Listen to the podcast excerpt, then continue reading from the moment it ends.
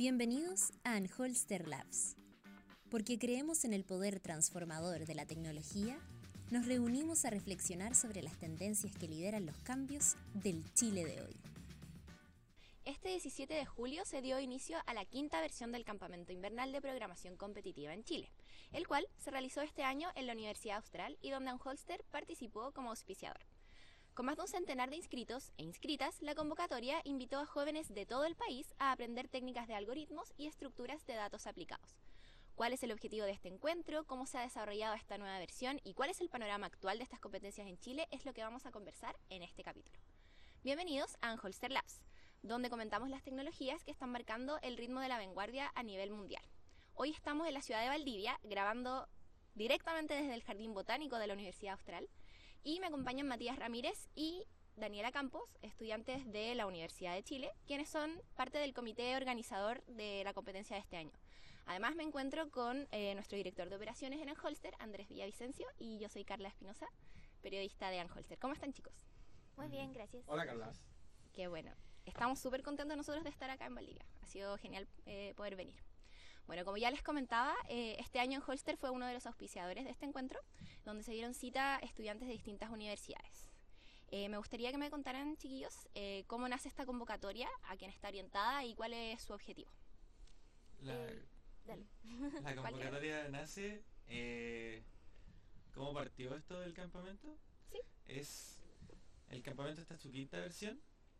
Al principio partió con tres estudiantes de la Universidad de Chile, que eran eh, Miguel Campuzano, Camilo Garrido y Mauricio Quesada, junto con el profesor Jorge Pérez. Ellos participaron de una competencia de ACM y CPC.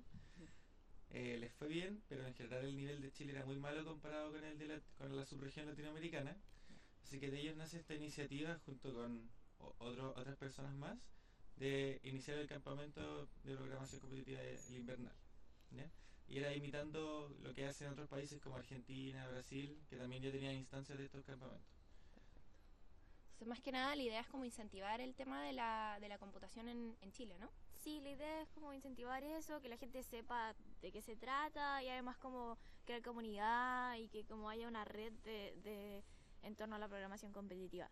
Y porque, por ejemplo, los países que son más exitosos, eh, como China y Rusia, tienen redes como a lo largo de todo el país que hacen competencias y practican. Entonces, por eso que lo hacen desde el colegio. Entonces, por eso cuando ya llegan a la universidad son tan exitosos en esas competencias. Claro, y como que falta un poco quizá eso en la Universidad Chilena, como poner Eh, un poquito más de, de apoyo a estas actividades. Sí, como incentivarlo más, que sea, que sea, que se vea como otros deportes que también tienen competencia, que sea como algo, algo que uno lleva a los alumnos y los incentiva a participar de ello. Claro, porque en el fondo otro tipo de deportes como fútbol y esas cosas, igual entiendo que se les da mucha facilidad a los estudiantes para poder entrenar y eso. Y... Sí, se les da más facilidades y aquí como, como es algo un tanto académico, no se ve tanto como un deporte, pero es algo que uno igual tiene que entrenar aparte de los ramos que nosotros tenemos. Entonces como que es parte de nuestro tiempo libre y, y no, hay, no hay facilidades para entrenar como Sí. cinco horas a la Daniel semana. Tengo un par de consultas. Entonces, eh, ya, lo primero que me llamó la atención es que ahora, ahora recién me vengo a dar cuenta que para mí esto siempre ha sido las competencias de la ACM. Pero tengo la impresión que ahora se llaman de manera distinta o tal vez ya no están sponsorizadas por la ACM. ¿Eso sigue siendo así? Está, es- la competencia en sí se llama ACM y CPC, Ya, ¿sí? Sí. International College Programming Contest. ya. ¿Y eso quiere decir que está apoyado como, o sea, que es a nivel internacional igual? o- Sí, participa todo el mundo.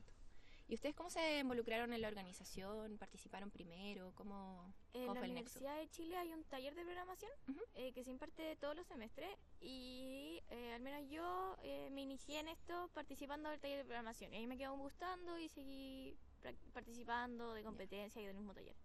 ¿Y Matías? También me inicié en el taller de programación y luego participé en un par de instancias también de campamentos de años anteriores como asistente.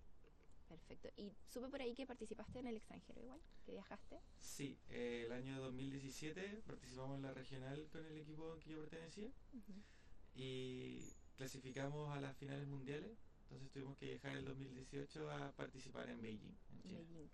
¿Y qué tal lo- los equipos, los oponentes? Súper, súper preparados. Mucho más preparados que nosotros, tenían un nivel súper alto. Los equipos de Rusia, China y Estados Unidos están focalizados en el tema y tienen una preparación que es de bastantes años más que nosotros. Claro, como que no se conforman con un tercer lugar, por ejemplo. Claro, ellos van siempre esperando a ganar. Vale. Matías, ustedes para esto ustedes salen primero a nivel nacional y después de eso ustedes entran a una clasificación con otros equipos de la región, ¿no es cierto? Claro. ¿Cuál era la región en la que nosotros participamos? La subregión latinoamericana la conforman Chile, Argentina, Paraguay, Uruguay, em, Bolivia, Perú. Ya. ¿Ustedes participaron en una competencia directa con ella o fue por puntaje o por desempeño durante las competencias locales que ustedes clasificaron entre esos cuatro slots que se envían a Beijing? Solo se toma en cuenta para clasificar eso la competencia regional.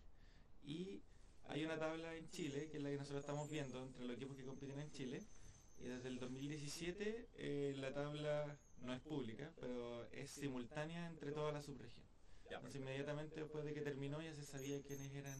Ya, perfecto. Entonces lo que pasa es que ustedes, si bien eh, no están físicamente ni en el mismo evento, lo que pasa es que se hacen las mismas preguntas, yo me imagino, Sí. a todos los equipos y después alguien decidía. Entonces estos fueron los mejores equipos bajo este set de, de preguntas. Claro. Ya, excelente. También parte todo a la misma hora, desde los últimos dos o tres años ha partido como simultáneamente en toda Latinoamérica, eh, como toda la región, parte a la misma hora la competencia. Ah, son son como dos horas de diferencia, así que me imagino que no es tan logísticamente difícil. No es como que fuera con China, donde Claro. Claro, como que no es tan difícil coordinar tanto, pero igual suena súper imponente que a, que a nivel latinoamericano se esté coordinando esta, esta competencia con, me imagino que deben ser miles de competidores. Sí. Sí, Exactamente. Aquí solo en Chile compiten alrededor de 30 equipos y como entre 25 y 30 equipos. Y cada equipo está conformado por tres personas. Ah, claro, entonces multiplicando eso por tres, que no lo voy a intentar. Súper. ¿Y cómo creen ustedes que se compara el desarrollo de esta disciplina en cuanto a organización de, de competencia, quizás también de tu experiencia que pudiste viajar a, a ver cómo se hace en otros lados? ¿Cómo se compara el desarrollo de esta disciplina en Chile con su desarrollo afuera, internacionalmente? Eh, como comp- cómo trabajamos nosotros acá. versus Claro, o cómo- sea, ¿cómo ya. nos medimos un poco con, con otros países? ¿Bien? ¿Mal? ¿Más o menos? Eh, yo diría eh, que no muy bien, porque pero tiene que ver con como las oportunidades que tenemos, como desde el colegio nosotros no tenemos la oportunidad de tener programación, porque o muy poca gente tiene la programación en el colegio. Yo no sabía que existía hasta que llegué a la universidad. Entonces, como que es algo que si supiéramos desde antes, la gente que está interesada y que le llama la atención podría como llegar a la universidad y estar totalmente preparado. Como uno, uno llega a la, a la universidad recién a conocer las cosas versus Sí. como en Rusia que llega a la universidad a simplemente mejorar sus habilidades y volverse como genios del tema. Entonces, como que eso falta, más, más Claro. trabajo como en el colegio. ¿Y, y en Rusia tienen como eso, es- ese aprendizaje lo tienen en el colegio también? Por lo que entendía, sí, no sé si en todas partes, pero sí hay competencias escolares Wow. eh, de, de esto. Claro, entonces ahí es como igual hay una- un, un gap súper grande entre... como Daniel, nivel- te preguntaría a nivel latinoamericano, ya porque yo entiendo, Rusia tiene un tema de que históricamente en ese país se han privilegiado las ciencias de, una manera- de sobremanera respecto al resto del mundo. Estados Unidos tiene las mejores universidades, etcétera, etcétera. Pero a nivel latinoamericano, donde yo diría que estamos más en, en igualdad de condiciones económicas, en cantidad de gente, etcétera. ¿Cómo andamos? Los líderes de la región latinoamericana en general son Brasil y, y Argentina. Ya. Sí. Y en nuestra subregión, los que tienen súper buen nivel también son Perú y Bolivia. Ya, ok. Mm. ¿Y qué, qué tal es la presencia femenina en este tipo de, de campeonato? Baja. Bajita. muy baja. Eh, en general, a ver, yo he ido, cuando fui a, a la regional, eh, en mi grupo éramos dos mujeres y un hombre, y había otro grupo que creo que tenía una mujer, y creo que eso era todo. Eh, entonces, y en general las competencias como las que se hacen acá, eh, como en varias universidades, porque a veces hay competencias en las universidades, como que hay pocas mujeres, o uno es la única, o... Es unisex la competencia, ¿no es cierto?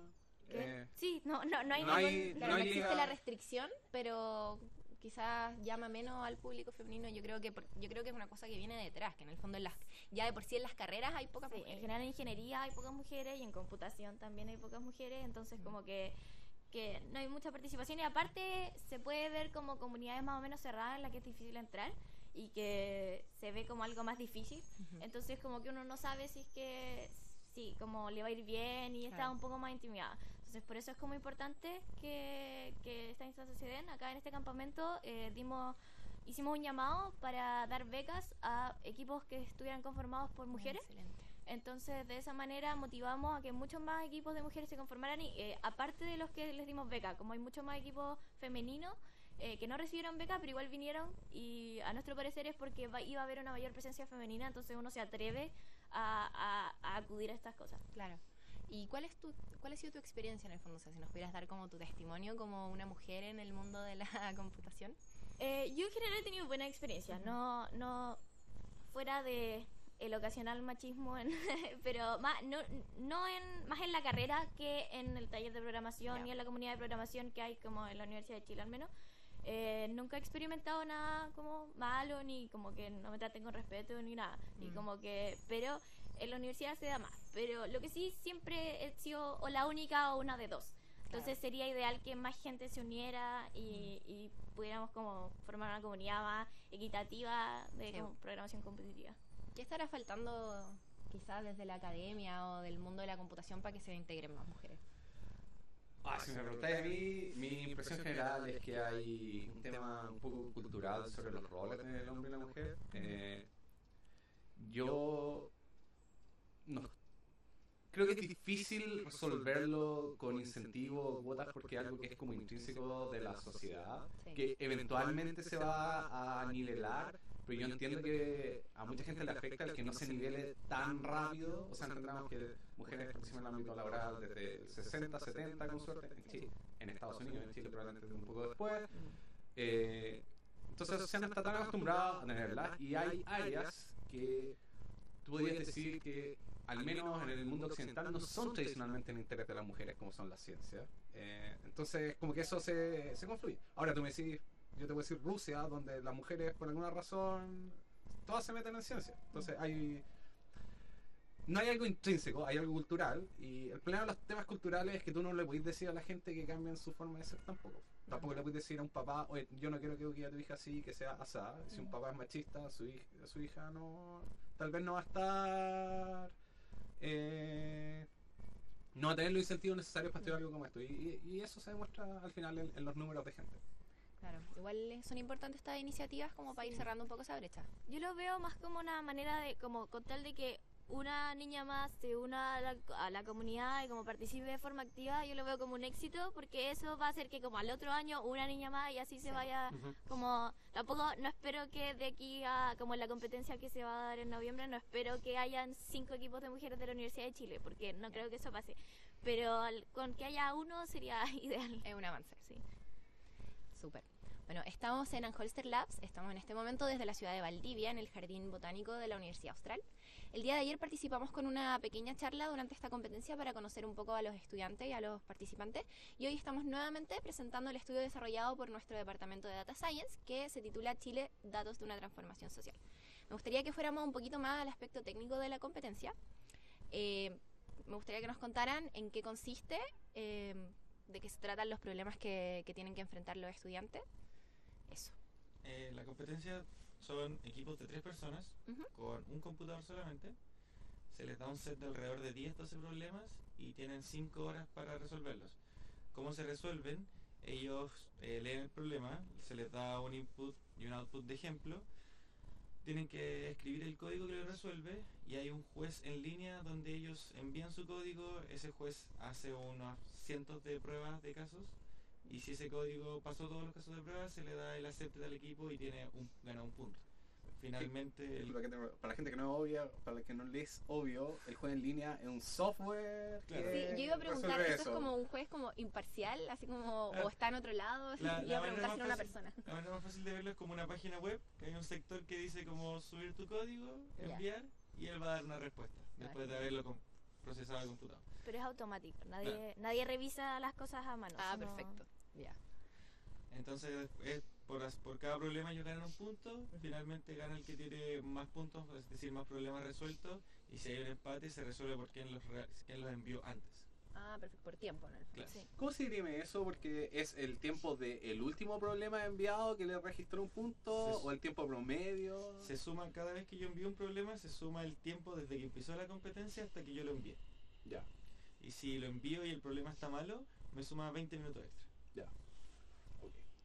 Perfecto, ya Ah, es el tiempo total por problema, no es el tiempo acumulativo entre los problemas. Claro, desde, desde que empezó la competencia, por ejemplo, el último problema, si van 200 minutos, te va a sumar 200 hace... Ah, ya, o sea, pero ponte si yo entregara un problema un minuto, un minuto, un minuto y después 200 minutos, eso me sumaría, ponte 204 versus alguien que lo entregó a los, a los 20 y a los 200 que diría 220. Claro. Ah, ya.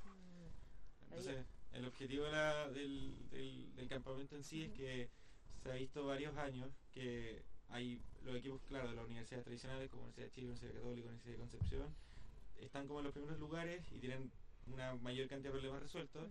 Sin embargo, como otras universidades se quedan como en un problema o con intentos y el objetivo del campamento es que esas, eso- esas universidades puedan venir aquí, aprender y que suba el nivel de todo en conjunto. Ah, o sea, en el, como ayudarse entre todos un poco. como- Claro. Sí. Un objetivo también es armar comunidad entre la- que, que los chicos se conozcan, que, que puedan compartir sus experiencias, sus técnicas, cómo fueron aprendiendo, consejos, tips.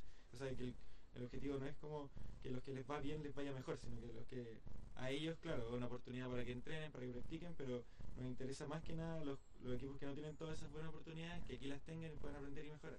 Hay un aprendizaje igual de por medio. Al fin y al cabo, es programación competitiva, si no hay competencia, Claro. Sí. si hay algo que hemos aprendido de nuestro eh, campeonato nacional de fútbol. Sí, esa, esa es básicamente la idea, que como que la, la competencia en, en sí en Chile sea de mayor calidad, que no sea que dos equipos resuelven todos los problemas Y y, todo lo otro hacen uno, sino que sea más o menos más parecido el, el desempeño. Súper. Y la estructura del, claro, la del campamento es esa, pero lo- los equipos igual tienen como un capitán o alguien como que toma las decisiones, no lo sé, como... En general, la persona con más experiencia del equipo es el que está a cargo de decidir eh, si es que hay algún alguna un tema que, que divida al equipo, el capitán es quien decide cómo, cómo se va a resolver ese problema. Porque es el que tiene más experiencia y el que ha hecho más problemas. Entonces, por eso Claro. tiene ese rol. Pero Esa organización igual es como propia, no hay como que inscribir un capitán ni nada de ese Ah, estilo. El, equipo, el equipo se conforma de tres personas. Ellos si quieren se organizan de una forma, si quieren no hay ningún capitán. Si son amigos y se llevan súper bien, genial. Eh, Es una cosa como organiza, es una organización Sí. propia de ellos. Y hablando de la estructura del campamento, eh, yo entendí que ustedes están haciendo como temas diarios o algo así. Entonces, ¿cuáles son los temas que han visto hasta ahora y qué les falta? Claro, hasta ahora hemos visto, partimos con una clase de matemáticas, después vimos programación dinámica, dos días. Luego vimos estructuras de datos, que no son las típicas que uno ve como en la universidad, como árboles binarios, árboles binarios balanceados, stack, cola, sino que vemos como cosas más orientadas a programación competitiva. Que son los segment trees, Fenwick trees, sparse tables, que pueden realizar consultas de forma óptima, eh, funcionan mucho mejor cuando yo quiero consultar por rango algunas cosas, consultas puntuales, y sirven mucho para resolver ciertos problemas. Eh, y después vimos eh, una clase de grafos. Hoy día volvimos a ver la segunda clase de grafos que está, ocurri- que está ocurriendo ah, previo a esta grabación. Y finalmente tenemos jueves y viernes con algoritmos greedy y una teoría de juegos que es algo que estamos probando en este campamento. Te voy a hacer una pregunta porque eh, ya, todo me parece más o menos razonable. eh, programación dinámica me llama la atención que lo revisen, porque para mí programación dinámica, desde un punto de vista afuera, es como me bajo mi librería, le meto las matrices correspondientes y listo. Yo me imagino que en el contexto de programación competitiva debe ser bien distinto. ¿Cómo, Sí. cómo lo hacen? Por ejemplo, el primer día era súper eh, introductorio, como para gente que no sabía eh, llevarlos, por ejemplo, el típico problema del cálculo de Fibonacci, a optimizarlo, pero después ya vienen más problemas como querer tener cantidad de conteo acumulado, formas de calcular ciertas cosas, y se van haciendo unas recursiones mucho más complejas a, lo- a- a medida que va el, problema va siendo más complejo aún. Después ya no es simplemente como preguntar algo que tenía guardado, sino que ya es un cómputo un poco más elaborado. Ya, Y sobre todo después en la segunda clase que vemos un poco más de optimizaciones, entonces luego eh, no sirve solo con resolverlo porque son como problemas muy complejos en cómputo, entonces como que esos problemas necesitan tal vez trabajos de mapas de bits ya. y con bits voy como eh, sacando harta información y eso es lo que les enseñamos. Dentro de las preguntas que hacen, porque si no me decís que estáis calculando cosas, eh, haciendo cálculos, etcétera, ahí no, no importa un poco cómo está la curva, hay mínimos locales y cosas así donde te podías atrapar sin, sin querer o, o los problemas están hechos para que no. eh, al menos en programación o estamos, estamos hablando de. Por ejemplo, cuando vaya a calcular una función o algo así y que vaya a iterar, mucho va a llegar a un resultado. El problema tiene un tiempo. Ya. Entonces la gente no puede hacer, usualmente uno puede, multi- es como 10 a la 8 por alguna constante que tiene que ser menor a 10. Ya. Si yo veo que mi estrategia va a hacer más cálculos que eso, debería repensarlo tal vez, porque Ya. hay un tiempo también. Ese tiempo, pero ese tiempo como que hace que te pueda hacer la variable, la, la constante un poquito más grande tal vez. Pero cuando uno ya tiene como 10 a la 9, pro- 10 a la, 10 a la 9 operaciones, es como mm, debería reconsiderar tal vez si mi estrategia es la correcta o no. Sí. Porque el juez te va a avisar que tu límite de tiempo fue excedido. Ya, ok. Ese tipo de pensamiento también se trata de enseñar en el campamento porque en general cuando uno no conoce programación competitiva, uno dice, pero mi cosa, mi, mi, mi, mi script va a funcionar. Y, y como que no le cree al juez en torno a cuando te dice que tu respuesta está mala. Entonces también tratamos de enseñar como la, las adaptaciones que hay que hacer al trabajo que uno en general hace en computación para trabajar en programación competiti- competitiva porque hay como restricciones de memoria, restricciones Ujú. de tiempo. Me esperaría que los órdenes de todas las soluciones son lo más importante, que es lo típico que nadie se fija Sí. en la realidad. Eh, y el uso de memoria. Si, si habláramos de lenguajes de, de programación en esta instancia, ¿cuáles son los que se están utilizando para esta competencia y cómo, cómo se diferencian desde el punto de vista competitivo? En general usamos los mismos que usa la... Permitimos acá los mismos que usa la competencia mundial, la CMI-CPC. que Son C, C++, Java, Python y Kotlin. Python y Kotlin entraron en los últimos 2-3 años, son los lenguajes más nuevos. Y el que tiene como... casi todos ocupan, y que caballito de batalla de todos es C++. Ahí me llama un poco la atención, porque habíamos hablado de que eh, hay, un- hay restricciones distintas dependiendo del lenguaje de programación, ¿no es Sí. cierto? Los lenguajes, claro, de Python, por ejemplo, tienen más tiempo que el mismo problema en C++ porque obviamente el lenguaje interpretado va a tomar un poco más. Y la- la- pero la pregunta que te diría es que, por ejemplo, y esta es una duda que, que me entra.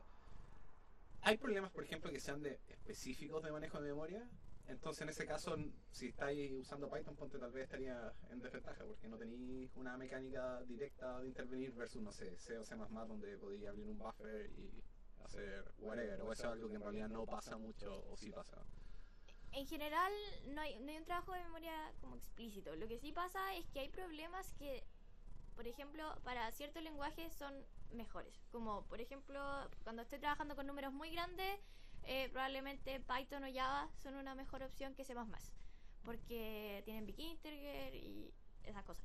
Eh, y al revés, por ejemplo, ayer nos pasó que había un problema que eh, era muy probable que hubiera memory limit si es que se estaba ocupando Java versus si ocupaba C++. Ya. Entonces, como que ahí hay que ir aprendiendo eh, como qué lenguaje ocupo para cada situación, pero al menos... Ah, pero es libre elección, ¿no? No es como que tengáis que hacer todo en una. No, no, no, cada problema uno selecciona qué lenguaje lo quiere hacer. Ya, perfecto. Yo podría mandar dos problemas en C++, un problema en Java, otro problema en Python. libre. Y me llama la atención que sea todo en C++. Ustedes me mencionaron que era como lo que más se usaba en el hecho de que, eh, es que en realidad también del tipo de problemas. Porque yo esperaría que siendo un lenguaje de alto nivel, algunas cosas pueden salir más rápido, no, no en tiempo, sino que en esfuerzo. Pero aparentemente no es así. Al menos yo a lo largo de la experiencia siempre he visto que C++ es como la buena opción porque se ajusta mucho a las necesidades que tienen la mayoría de los problemas. Eh, en general, al menos yo soy menos reacia a ocupar Java y, y Python, a menos que sea algo con trabajo con números muy grandes. Bacán. Em, bueno, y en términos como de la competencia futuro, ¿qué esperan ustedes como organizador y como ex competidores igual? ¿Qué, se, qué viene para el próximo año? ¿Qué, ¿Cuáles son las proyecciones? Eh, esperaríamos hacer otro campamento, eh, idealmente repetir la, la el llamado a mujeres. Sí, Eh, Buenísimo. eh, eso sí, no sabemos bien qué universidad lo vamos a hacer. Ahí se, se, se, se conversa con las universidades, universidades para ver quién puede ser el, eh, el anfitrión. Idealmente no se hace en Santiago para que esté más esparcido por el Sí, país y, y no esté todo tan centralizado. exacto. Buenísimo. Eh, eso básicamente. ¿Qué, le- qué les gustaría a ustedes ver el próximo año, por ejemplo, en una próxima competencia? Más mujeres, sí. Eh, idealmente más, más gente que asista. Como, porque tu- ahora tuvimos 124 inscritos, me parece, y vinieron 66, como efectivamente al campamento, entonces nos gustaría que la cantidad de inscritos fuera más cercana a la cantidad de asistentes. Ya, dale. Caras nuevas. También nos interesa mucho ver gente nueva, gente que se interese por el tema. Reposición. Claro. Exacto, recambio. El recambio del equipo. Oye, hay una pregunta, porque hay dos niveles de recambio, porque está el recambio a nivel de como la gente que participa de la comunidad, pero también hay una parte organizacional, o sea, eh, hay un comité que pone harto esfuerzo, ¿ven, ven que hay, hay gente que ya le pueden empezar a pasar la batuta o Nosotros nos acaban de pasar la batuta. Ah, Eh, Nosotros somos el recambio. porque a usted les queda poquito en la universidad igual también, entonces me llama un poco la atención. Lo- los alumnos que te comenté al principio, ellos los que empezaron este campamento están en su doctorado y ya están terminándolo. Entonces, Ya. por eso ahora vino el recambio. Ya, porque a usted les queda ocho años nomás. Sí. Eh, Si todo va bien, supuestamente. Claro, Sí, si todo son bien. intenciones de pregrado, queda un año nomás. Ya, ok. Ah, ya. Ya, verdad que usted tiene intención de alargarse. Súper. Bueno chicos, les quería dar las gracias por estar acá, por recibirnos en esta bella ciudad. Y eso, bueno, esto fue Anholster Labs. Les recuerdo que Anholster es una empresa líder en desarrollo de software, data science y data as a service que cuenta con 11 años de experiencia en el mundo de la optimización y automatización de procesos y análisis de datos en tanto el sector privado como en el público. Así que eso, nosotros de- nos despedimos y nos escuchamos en otro capítulo.